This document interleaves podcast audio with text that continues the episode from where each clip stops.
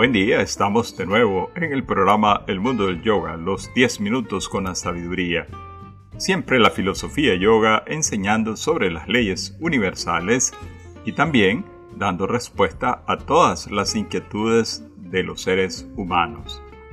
En cualquier aspecto de la existencia de todos nosotros aquí sobre la Tierra. El ser humano merece una felicidad, merece abundancia, merece capacidades, merece existir aquí en la tierra en paz. Pero lamentablemente, tanto hombres como mujeres no saben cómo llevar esas condiciones en su vida propia. Porque de todos los seres que existen sobre el planeta, en el universo, el único que tiene la facultad de modificar las situaciones es el ser humano. Todos nosotros tenemos libre albedrío pero hemos usado esa libertad de una forma libertina. Es decir, que hemos hecho lo que hemos querido, independientemente de que si las acciones que hacemos son positivas o son negativas. Y claro, cuando estamos violando las leyes de la naturaleza, pues lógico, la ley se vuelve en contra de todos nosotros. Ya comenzamos a padecer graves situaciones en nuestra existencia y a la larga nadie quiere. Y como ser humano, siempre se tiene la oportunidad de modificar las cosas y las situaciones, de cambiarlas. Para eso ha sido dotado de voluntad, de inteligencia, de creatividad, de herramientas como los sentidos, de manos, de piernas. Si no le gusta un lugar, puede cambiarse a otro lugar y vemos cómo la humanidad está trasladándose de un lugar a otro, cambiándose de casa y haciendo una cantidad de cambios. Pero desafortunadamente, estas modificaciones que hacen no están guiadas por un discernimiento. Y todo lo contrario, están llevándole a situaciones más convulsas que realmente nadie quiere. Así, vemos tanto sufrimiento en la humanidad y siempre lo seguimos diciendo, desde cosas básicas como la alimentación. Todos nos alimentamos para estar llenos de vigor, llenos de salud, llevar una vida placentera, satisfecha. Pero, ¿qué estamos haciendo con nuestra alimentación? Estamos enfermos, la gente intoxicada. Y claro, con esa intoxicación, ¿cómo puede ser feliz una persona con ese tipo de comportamiento sobre nuestra alimentación y nutrición, no podemos estar tranquilos. Y ya vemos que parte de nuestra vida transcurre de el médico a la farmacia, de la farmacia al médico, del médico a la farmacia, y es incesante ese caminar del ser humano.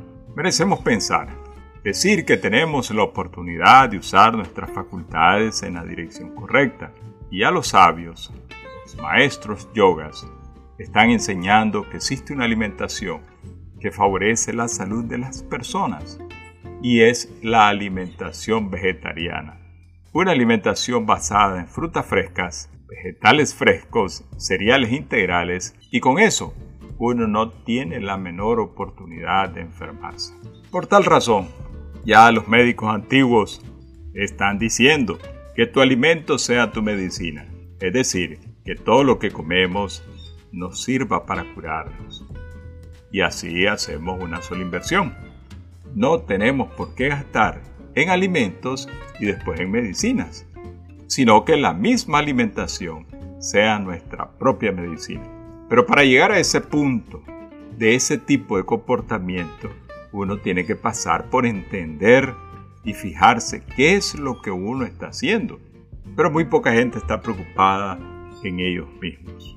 Por esa razón, estamos otra vez en problemas. Estamos tan ofuscados buscando el dinero para la comida, para la medicina, que no nos damos cuenta que la solución es muy simple. Asimismo, y eso es por poner un ejemplo en el aspecto físico. Si ya vamos a los aspectos más sutiles como es la mente, también tenemos una actividad mental y qué tipo de pensamiento estamos llevando a nuestra cabeza. Y es siempre. Son precisamente por andar tras los bienes materiales que tenemos muchas influencias negativas. Asimismo, con la cantidad de alcohol que la gente está bebiendo, fumando, drogándose, está muy difícil para que la mente tenga una sutileza para poder percibir y hacer cambios muy sutiles en la vida de todos nosotros. Por eso, siempre los maestros de sabiduría están indicando que la única manera de que el ser humano puede transformar realmente la vida para que sea trascendente es el desarrollo espiritual. Y el desarrollo espiritual es muy simple de seguir.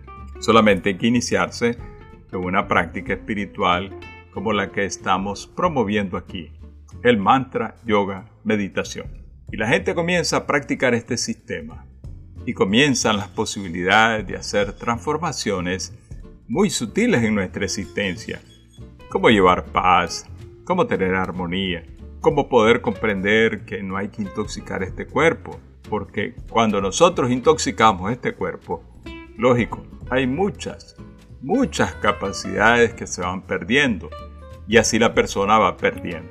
Así como usted ve que cuando la persona comienza a tomar licor, lo primero que comienza a perder es el equilibrio, el comportamiento normal y el sutil. Entonces, asimismo está ocurriendo poco a poco con todos los efectos del alcohol y de otras sustancias tóxicas que se están poniendo dentro del cuerpo. Y no piense que son pasajeros, no, ellos van quedando en la vida de las personas.